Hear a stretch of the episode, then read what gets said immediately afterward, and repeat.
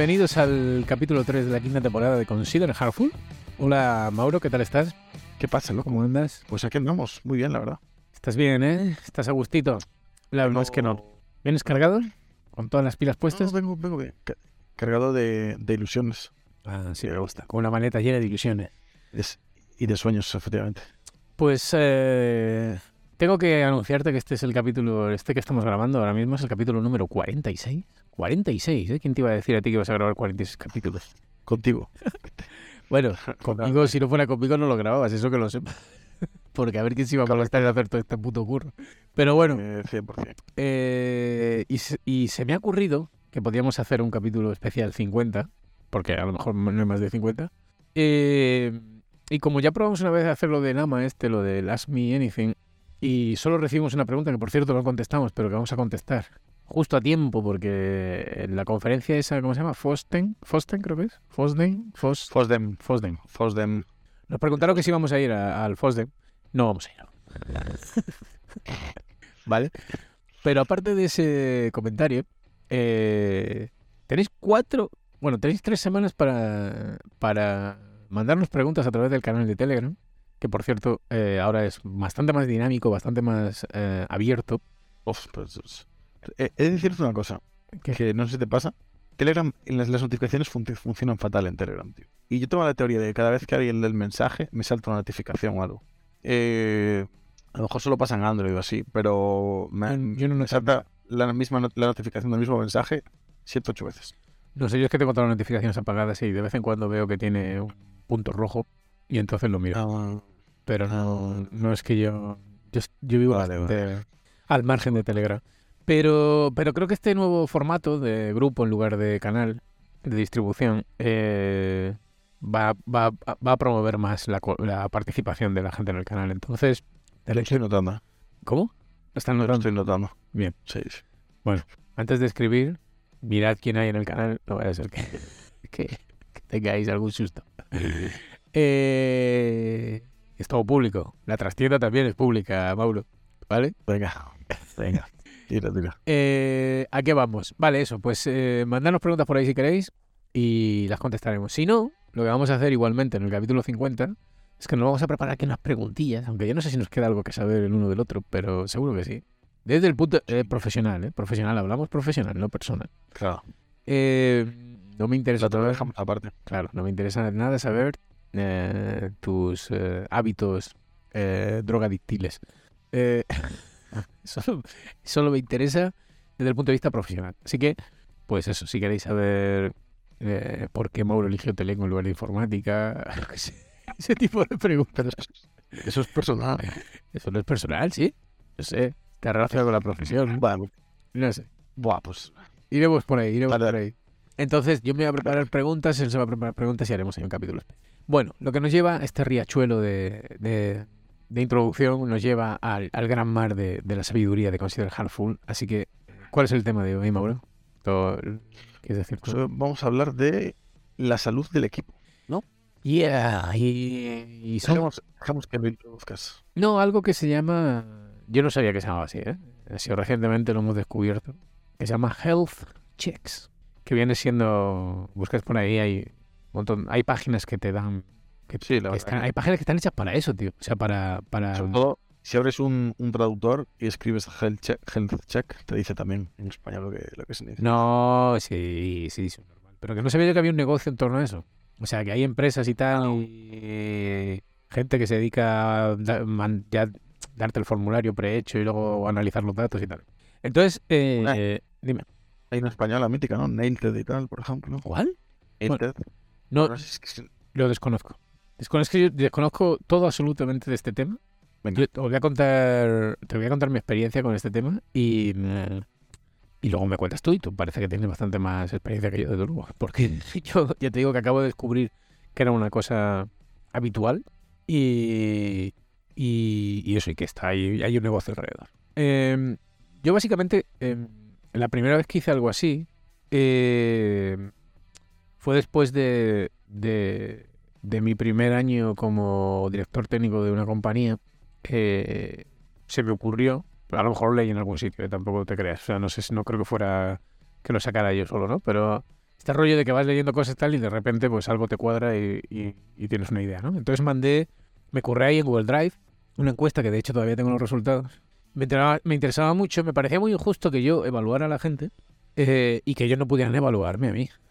Entonces me, me mucho esa, esa encuesta en la que ellos me evaluaban a mí, pero de alguna manera también eh, podías extraer ciertos, ciertos patrones que te ayudaban a ver cómo estaba el equipo, ¿no?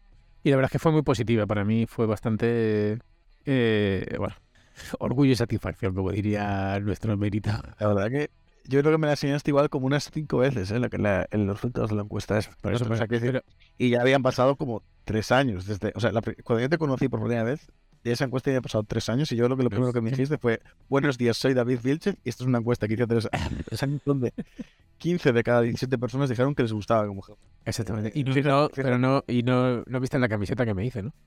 una camiseta con la encuesta. De hecho, a día de hoy los llevas impresos, ¿no? Rollo, en plan, es como por si acaso. Me, me los tatué en el antebrazo. Eh, entonces, bueno, parece, yo qué sé, pero tío, a mí me hizo ilusión. Entonces, desde aquella sí que, que fue la primera vez, no sé, yo tendría veintitantos años, no me acuerdo. em, pues sí que me parece que es una cosa importante, ¿no? Eh, medir la salud del...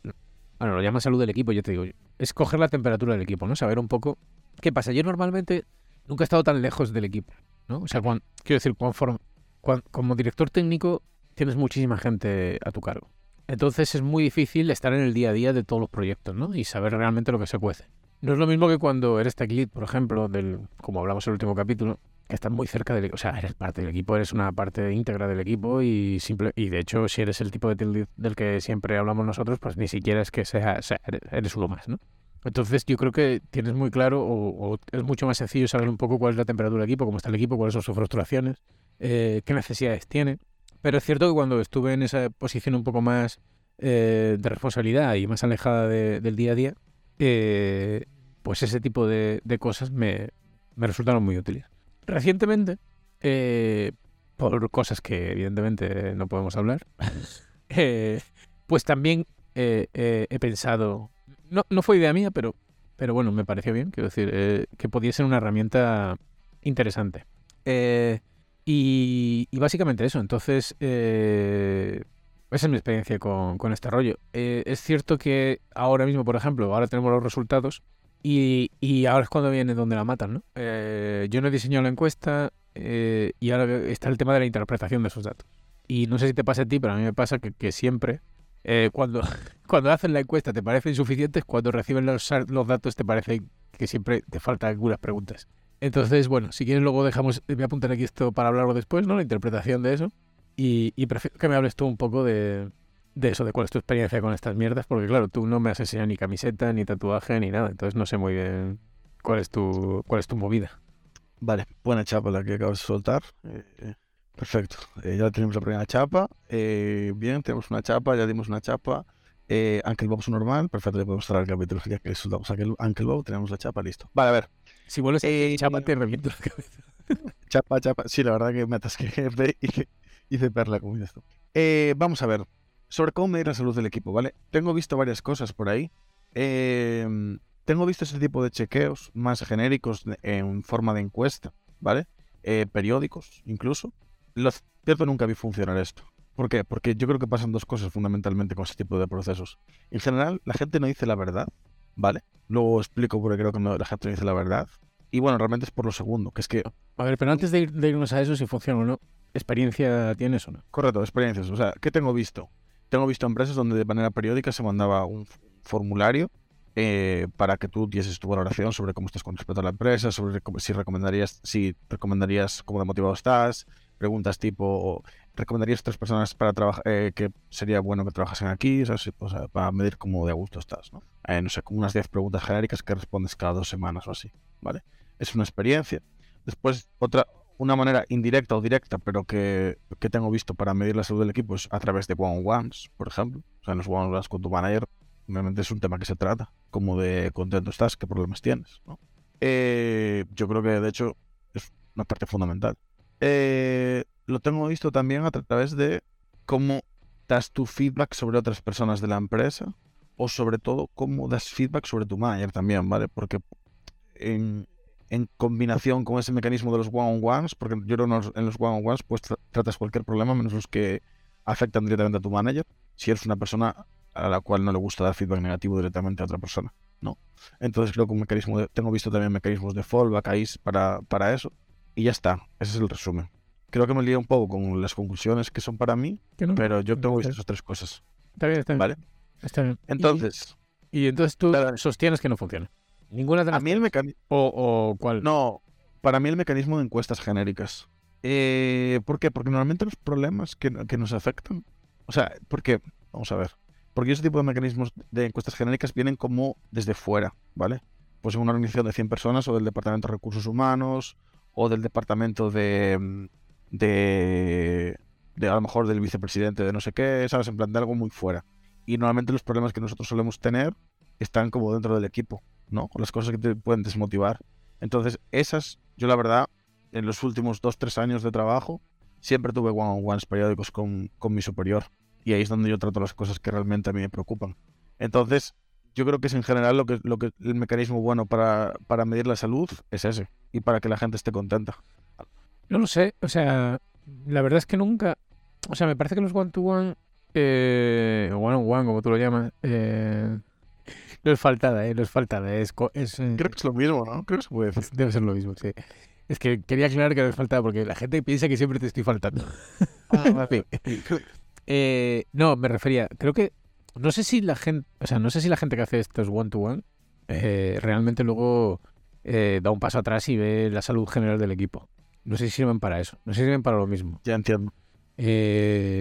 Como yo no soy especialmente partidario de los one-to-one. A ver, yo no soy partidario de nada de esto realmente. O sea, yo soy partidario de equipos pequeños en los que el equipo se autogestiona tal, ¿no? Y, y, es capaz de solucionar este tipo de problemas. Pero, o sea, normalmente los one-to-one son para cuando hay una estructura más tal, lo que tú dices, no hay un manager, tal, no sé qué, bueno. Eh, pues yo qué sé. Pues no sé, no sé si sirven para, para el nivel equipo. Muy interesante lo que acabas de comentar. Pero, ¿qué es medir la salud del equipo? O sea, no, no es la salud, o sea, porque es como, la salud del equipo es como, o sea, tú imagínate, tienes 10 personas en el equipo eh, y le dices, les preguntas, del 0 al 10, dime cómo de contento estás, ¿no? Y nueve personas te dicen un, te dicen un 10 y una persona te dice un 0. O sea, la media, es, la media es un 9, ¿no? Tal cual. ¿Vale? Tienes un equipo súper contento, pero es que tienes una persona con un 0. O sea, no es un problema, no es algo... La salud del equipo al final es directamente la suma de las saludes individuales, ¿no? No es un problema suficientemente importante como para tratarlo por individual. ¿Qué, ¿Por qué necesitas esa, abstracción? No, probablemente sea importante para tratarlo como individual. O sea, es que depende, claro. O sea, eh, ¿qué preguntas, no? O sea, eso es que es un... ¿qué, te, aporta la abstracción? Yo, a mí a priori, te lo, pero te lo pregunto, ¿eh? A mí a priori no se me ocurre qué me pueda aportar. Vale, vamos a introducir aquí un, un topic, ¿vale? Ya me vas a empezar a llamar pedante, pero... Venga. Eh, yo creo que te aporta eh, respuestas a nivel sistema, ¿vale? Y no a nivel individual. No te rías, cabrón. no, no, no, me parece penante, pero no sé si... Es decir, a mí no me interesa... Cuando hago una encuesta de estas de a nivel equipo, ¿vale? No me interesa saber la opinión de una persona. ¿Por qué? Pues porque yo soy en mis circunstancias, ¿no? Y, yo puedo ser muy negativo en cuanto a algo, pero a nivel equipo, eh, el equipo piensa que está bien. No quiere decir que, que, que, que, no haya que tratar ese problema. Hay que tratarlo pero no refleja un problema sistémico, desde mi punto de vista. Es decir, si yo te pregunto, ¿cómo creéis que es la calidad del código? Y 9 de 10 dicen que es buena, me interesa porque esa persona dice que es mala, pero no creo que tengamos un problema de calidad de código. Creo que tenemos otro problema. vale. Eh, no sé si me explico. ¿Cómo lo ves? Sí, te entiendo. Pero... Fof. O sea, es que yo me lo estoy imaginando y puede ser que sean necesarios, pero en entornos jodidos, ¿eh? Donde puedas temer que la respuesta sea negativa de mucha gente y entonces quieras medir el progreso. Pero tú digas, estamos en igual de 0 a 10, igual de media estamos en un 4 y a ver si por lo menos dentro de 6 meses estamos en un 6. Y entonces lo mido de manera general. Eh... No, o sea, yo no lo veo tan así, ¿eh? pero, pero también te voy, a, te voy a plantear otra, otro supuesto. Eh, vale, por un lado te he dicho, me parecen buenos para, para detectar problemas sistémicos, ¿no? Mm. Eh, que a lo mejor estoy equivocado. Otra cosa que creo que es difícil hacer de otra manera. Eh, ¿Cómo sabes si estás mejorando, por ejemplo? O sea, ponte que dices, eh, creemos que tenemos un problema en el delivery, creemos que somos muy lentos. Tú sabes que esto, o sea, realmente es bastante subjetivo, el tema de si eres rápido o lento. Es decir, tú puedes saber si estás mejorando el, el lead time, porque es algo que se puede medir, pero si ese lead time es rápido o lento, es muy subjetivo, porque con quién lo comparas, ¿vale? Lo comparas con tuyo de ayer, lo comparas con otro equipo, lo cada contexto es un mundo. Entonces, eh, creo que es una buena manera también de medir mejoras dentro Pero del tú- equipo. ¿Tú harías preguntas de ese tipo? Ya, es curioso porque yo no las haría, pero la hemos, la hemos hecho. Entonces, la hemos hecho y, y nos hemos basado, hasta donde yo sé, ¿vale? Que no la, no la he confeccionado yo esta última que hemos ejecutado. Nos hemos basado en una de estas encuestas, son unas encuestas de estas plataformas que te dan una encuesta. Con lo cual me parece que sí, que esos son el tipo de, de preguntas que se hacen, que a mí me llamado mucho la atención. Me parece interesante, nunca pensé sobre ello. O sea, sí que, sí que ese mm, actuar, o sea, recoger ese feedback subjetivo y, aun- y agruparlo me parece interesante, ¿vale? Pero bueno, o sea, eh, también con cuidado, ¿eh? Porque quiero decir, al final, por cómo es el propio ser humano, aquí me voy- a meter un fregado porque no sé explicarlo bien, pero tu concepto de felicidad, precisamente por ser subjetivo, o sea, en las mismas condiciones, seis meses después puedes estar más triste. Entonces, eh, eh, quiero decir, puedes estar menos, menos a gusto, por lo que sea, ¿no? Entonces, como medida de mejora, tampoco sé si me gusta. O sea, al final a ti, a ti lo que te preocupa es que la gente esté contenta.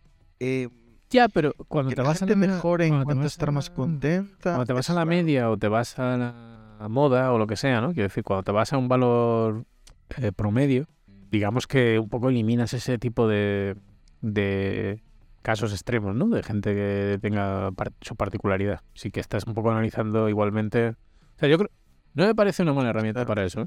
O sea, quiero decir, puede ser, puede, te- puedes tener razón. Quiero decir, puede ser que, que, que sea misleading porque te lleve hacia un camino distinto del que. Un poco lo que yo decía antes, ¿no? A lo mejor te están saliendo unos resultados muy malos en cuanto a, a esas mejoras que quieres medir y no tiene absolutamente nada que ver con eso. Tiene que ver, pues. No, pero- que- Pero mira, la verdad, o sea, después de tener esta conversación de 10 minutillos contigo, te compro que puede ser interesante medirlo por el hecho de ver, bueno, de, ver, de tener ese dato y ver esa evolución. Como, sí, como medida de cómo, de cómo progresa el equipo. Dentro de la subjetividad que tiene y tal. Pero realmente es eso. Creo que es realmente difícil actuar sobre eso. O sea, porque ¿qué haces? ¿Qué, te, da ese dato? En plan, Información. A ver, pero te lo compro, ¿eh? O sea, te lo compro porque ahora es donde viene, donde viene donde la matan. Que es cómo interpretas esos datos, además. Es decir, eh, por ejemplo, porque claro, estamos hablando de casos muy extremos, pero la, la realidad es que los casos no suelen ser tan extremos, ¿vale? O sea, tú preguntas, eh, sí, todo el mundo va a estar entre el 6 y el 8. claro, ¿y ahora qué Es haces? que ese es el rollo. ese es el rollo. Eh, porque, quiero decir, sí, porque además ha- hay gente que igual está muy jodida pero se engaña o no quiere decirlo, o si realmente estás muy jodido y viste que no puedes arreglarlo, pues dices tú, va, ¿para qué voy a poner aquí, sabes? Tal, eh, pongo tal y que nadie me raye, yo que sé, pasan muchas cosas, ¿no? Claro, yo es que es lo que veo complicado, por eso te digo, bueno, puede estar bien, en plan, tienes la métrica y dices, pues mira, esta es una métrica que tenemos y parece que no, ¿sabes? En plan, como de, para poder detectar cosas extremas, tipo, está todo el mundo en el cero, o está todo el mundo por debajo de un 4, o hay mucha gente por debajo de un 4, cosas así, pero realmente hay mucho trasfondo por debajo de, de esas preguntitas. Y el tema aquí es que yo realmente tengo visto casi casi, o sea, tengo visto algún ejemplo de delegarlo solo en eso, ¿sabes? En plan de, Buah, aquí nos preocupamos por los empleados, hacemos una encuesta cada dos semanas. ¿sabes? No, eso sí que no. Eso sí que, eso sí que. O sea, yo creo que es un dato que no hace daño. Quiero decir, bueno, pues Correcto. eh, oye, si lo tienes está bien y creo que te puede servir para medir y tal. Para mi gusto, una cosa que no hemos tenido en cuenta nosotros es meter datos, voy a poner entre comillas, porque estoy seguro que no es la forma de llamarlos, pero demográficos, ¿no? Pero sí que me interesa, por ejemplo, saber cuánto tiempo lleva esa persona en la empresa. Ya, pero eh, quiero decir, en esa muestra, en una muestra de cuánta gente, ¿sabes? De 20 personas, de 30. Sí. Eh, bueno, de, de 20, 30 tal, pero yo estaba pensando, la verdad, muestras de 10 o así. No. Claro, si empiezas, si ya estás empezando a meter cosas a gran escala, o sea, Claro, pero es que yo, no, yo para 10 no hago, no, o sea, es lo que te decía antes, yo para 10 no hago una encuesta. Yo sí, si somos Vale, 10 vale, y vale. no- y no Vale, eres ya capaz de tener, si somos 10 y no eres capaz de tener claro cómo está el equipo, tienes un problema. o sea, o sea, no sé, me parece, a ver si somos 10, ponte que no todos somos programadores, ¿no? Porque si somos 10 y somos todos programadores también tenemos un problema. Entonces, no sé, ponte que somos 7 programadores, 6. Y hostia, me estás diciendo que no eres capaz de saber la temperatura del equipo siendo 6 o 7, tío. No sé, me parece. Hombre, yo eso sí que, eso sí que tengo mucha experiencia en eso y yo hasta ahora, joder, Quiero decir, y tú también, quiero decir, cuando trabajamos juntos, no en la anterior empresa, sino en la otra, sí que sabías Sí, sí. perfectamente cómo estábamos, éramos cuatro gatos, joder. O sea, tenías clarísimo cómo estábamos. No necesitabas hacer una encuesta. Entiendo, entiendo. entiendo. Claro, entonces cuando las cosas se van un poco más de, más de madre, o sea, que se vayan de madre, pero bueno, que somos más gente y tal, es más complicado medir, tomarle el pulso al equipo y decir, bueno, pues este es- esta gente está así, esta gente está asado. Y eso un poco también pasa en lo que tú dices, que no todo el mundo es transparente. O sea, yo soy súper transparente, pero no todo el mundo es transparente. Eh, hay mucha gente que se engaña o que, se, o que, o que tiene, es más introvertida. Yo soy bastante introvertido, pero ¿dónde tenemos que hablar de introvertidos y extrovertidos? Que es un tema súper interesante. De psi- psicológico, cuando hablamos de Consider Handful Psicología, eh, hablamos de introvertidos y extrovertidos. Pero tú sabes que, que sabes que ser introvertido o extrovertido no tiene que ver con lo que acabas de decir, ¿no? Exactamente, exactamente. Es que me ha, me ha flipado, me ha flipado. O sea, me flipa, me flipa porque cuando he descubierto qué significa de verdad ser introvertido y extrovertido, digo, pero hostia, esta cosa más guapa. Bueno, pues eh, efectivamente, un día tenemos que hablar de eso. Pero me refería a, a cómo se entiende normalmente, ¿no? Pero bueno, me- quería decir más gente que, Sí, sí. pues eso, que habla más Entiendo. o lo que sea, ¿no? Que es más comunicativa. No, pero bueno, incluso, incluso hay gente que puede hablar mucho lo que sea, pero realmente tiene problemas para comunicar sus problemas. También. Quiero decir, porque se los guarda, lo que sea. Pues no lo sé, o no es capaz de entenderse, o sea, no es capaz de hacer ese análisis interno y decir cómo está. No, y aunque lo haga porque le cuesta soltarse, ¿sabes? Abrirse o... Pero bueno, eso lleva a otra cosa. Entonces yo creo que las encuestas ahí, esa encuesta ahí vale, pero sí que me gustaría, yo por ejemplo ahora echo de menos, que es lo que te decía antes, ¿no? Pues veo, por un lado hay preguntas que me han sorprendido, que, que no esperaba, pues eso, sobre, el, sobre, el, sobre la deuda técnica, hostia.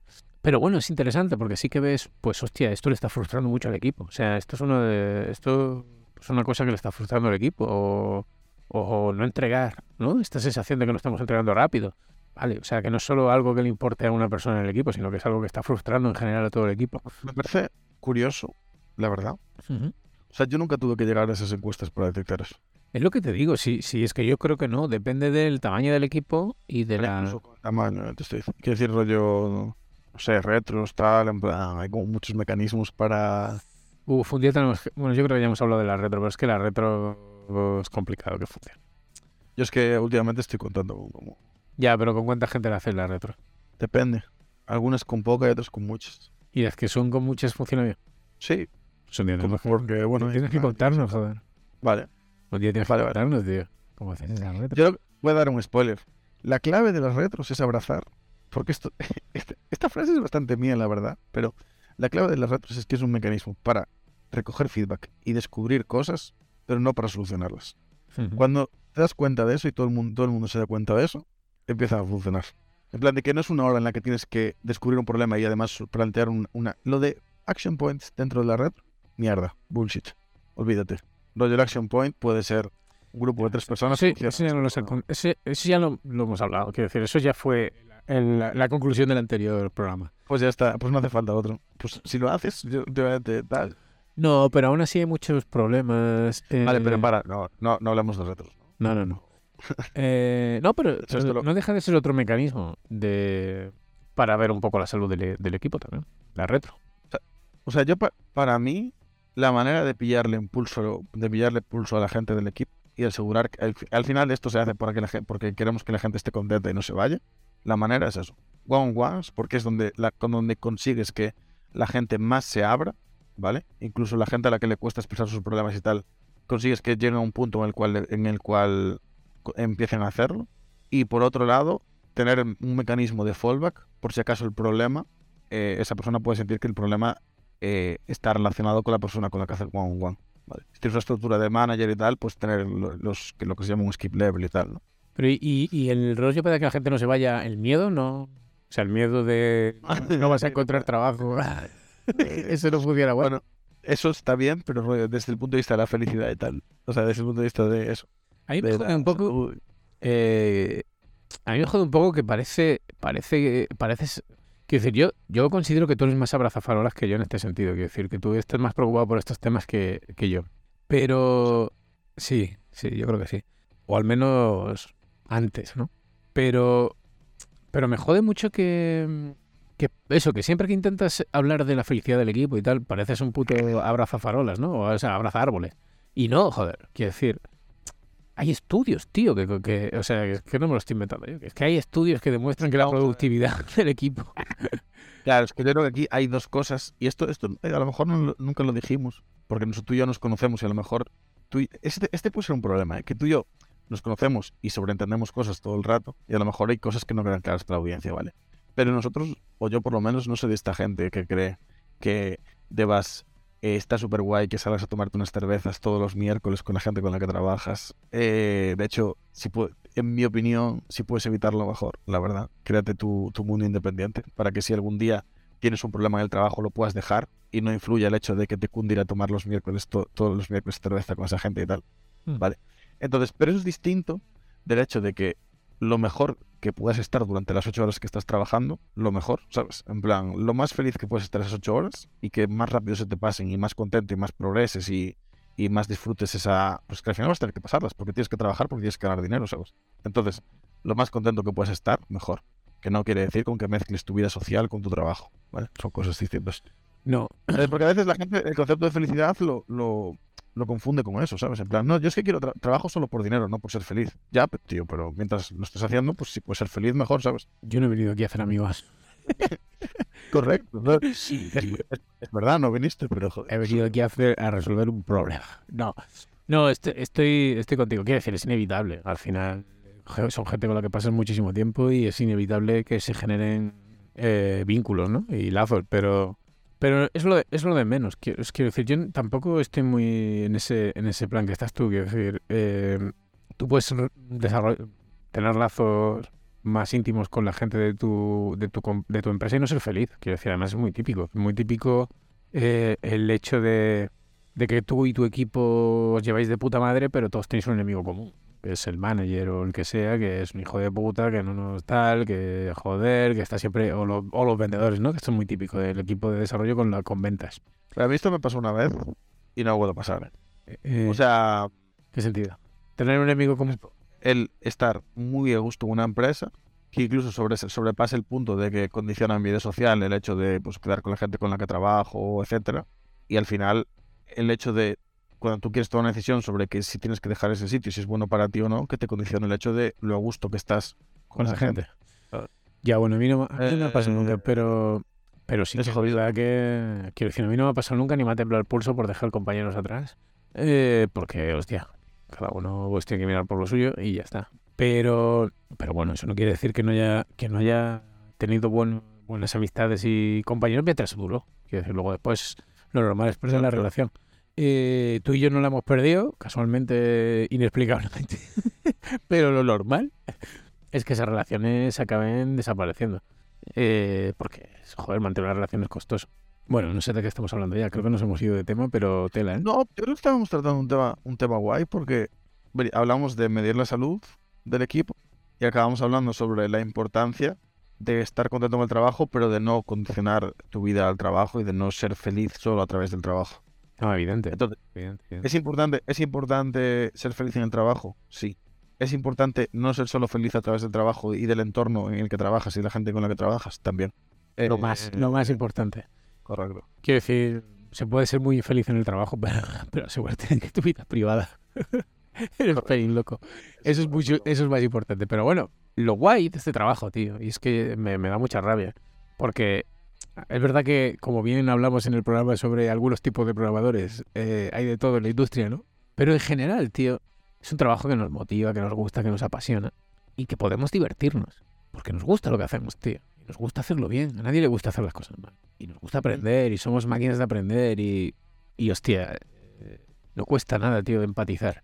Y te voy a decir una cosa que cada vez estoy más, más, más convencido día a día. Cada día que pasa estoy más convencido y estoy hasta los putos huevos.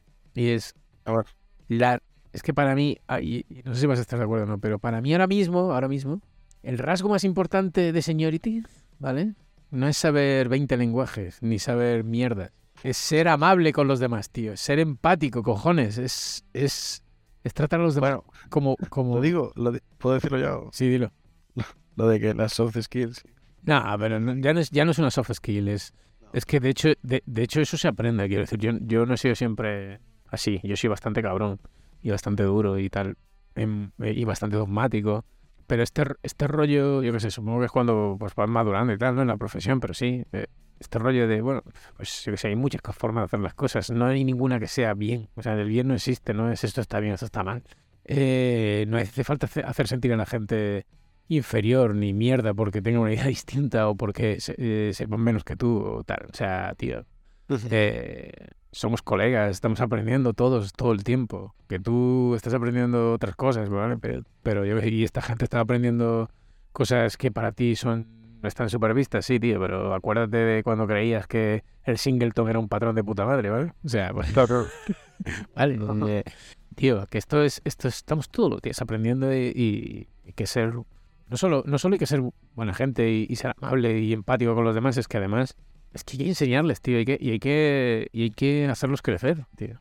Yo qué sé. Yo he tenido mucha suerte en ese sentido, quiero decir, siempre, o desde el principio he encontrado gente que también, también quiero decir, se junta el hambre con la gana de comer, ¿no? Quiero decir, al final es cierto que tú tienes interés y te encuentras con gente que tiene interés en enseñarte. Pero, pero me parece que es fundamental y que es un rasgo de, de, de ser señor eh, es el rasgo más importante probablemente. Y si no eres capaz de hacer esto, me da igual los años de experiencia que tengas y, ¿Y? lo máquina que te creas. Cuéntanos, ¿y? Pero, pues estoy bastante de acuerdo. Pero eres un puto junior de mierda. Sin, soy. sin ser despectivo con, con, la palabra junior, sino. Y, y, haciendo mucho hincapié en, en, en puto. Entonces, nada. Eh, terminamos este, este capítulo con un mensaje, yo creo, esencial y, y, que, y que Mauro ha intentado colocar durante todo el episodio, que es ser felices, chicos, eh, en vuestra vida privada y vuestra vida profesional también. Ser felices. Mucho amor, love. Ok. ok. Mauro, ¿quieres decir algo para despedirte de nuestra audiencia? Por cerrado. Pues. Eso está súper cerrado. Pues nada. Eh, estos son los datos, vuestras son las conclusiones. Necesitamos un, un cierre, porque siempre cerramos un poco raro. Eh, no sé, no se me ocurre nada. Bueno, para el siguiente. Eh, Correcto. Vamos a trabajar. Abracitos, abracitos, ser felices. Chao.